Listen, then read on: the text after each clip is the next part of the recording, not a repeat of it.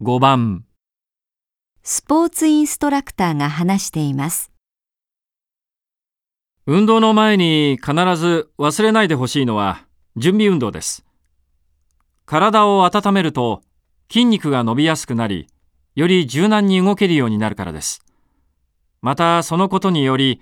怪我を防ぐ効果もあります。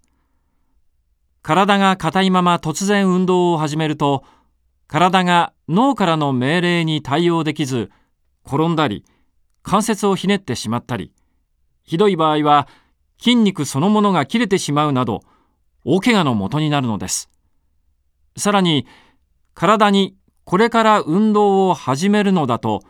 意識を行き渡らせることも、準備運動の効果の一つだと言われています。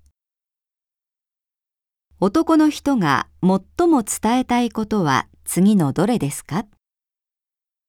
1、ひどい怪我をするときの例、2、運動するときの意識の持ち方、3、準備運動はなぜ必要か、4怪我を防ぐための体の動き、